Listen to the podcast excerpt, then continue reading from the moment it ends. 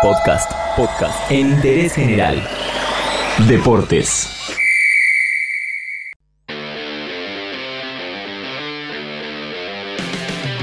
En el fútbol alemán hubo un partido hace muy poquito donde se vivió una situación muy particular. El Hoffenheim recibió al Bayern Múnich, los bávaros ganaban 6 a 0 y el partido se demoró por culpa de la propia hinchada del Bayern que hostigó al presidente del equipo local durante todo el segundo tiempo. Esta es la historia que te vamos a contar hoy en Interés General. Cuídese. Los alemanes no perdonamos nunca. Fecha 24 de la Bundesliga. Como dijimos, el Hoffenheim recibía al Bayern Múnich que ganó 6 a 0. Los ultras del Bayern hostigaron todo el segundo tiempo a Dietmar Hopp, el principal accionista del equipo local. Insultos, cantitos y hasta banderas en su contra. En el minuto 66, por ese motivo, el árbitro detiene el juego.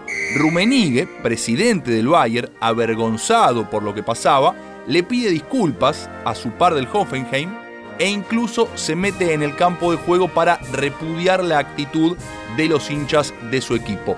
Luego de algunos minutos, el árbitro reanuda el juego y los jugadores, en solidaridad con el mandamás del equipo local, deciden no jugar Charlaban, se pasaban la pelota entre ellos, así durante todo el tiempo restante hasta el minuto 90. ¿Por qué los hinchas del Bayern se la agarraron con Hop mientras su equipo ganaba 6 a 0? Respuesta simple y tema de discusión en el fútbol mundial, incluso en Argentina.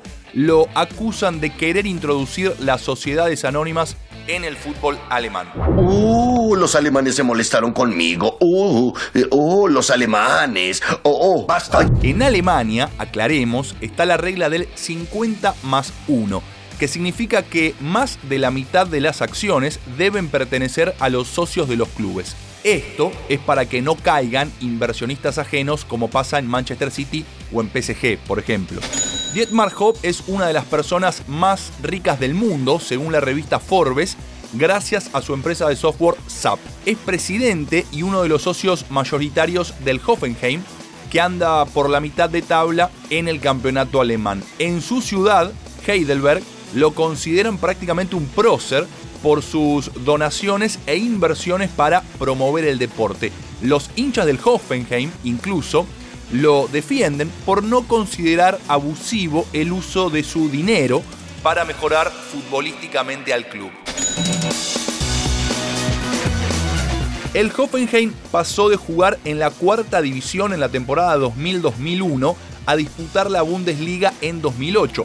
Incluso jugó Champions League en 2018. ¿Y por qué el odio de las demás hinchadas? Porque la del Bayern no es la única porque él dispone del 96% de las acciones del Hoffenheim. Esto se debe a una concesión de la propia Bundesliga después de que Hopp haya estado inyectando dinero en el club durante 20 años. Ese es el periodo estimado para poder hacerse con la mayoría de las acciones y así romper la regla del 50 más 1.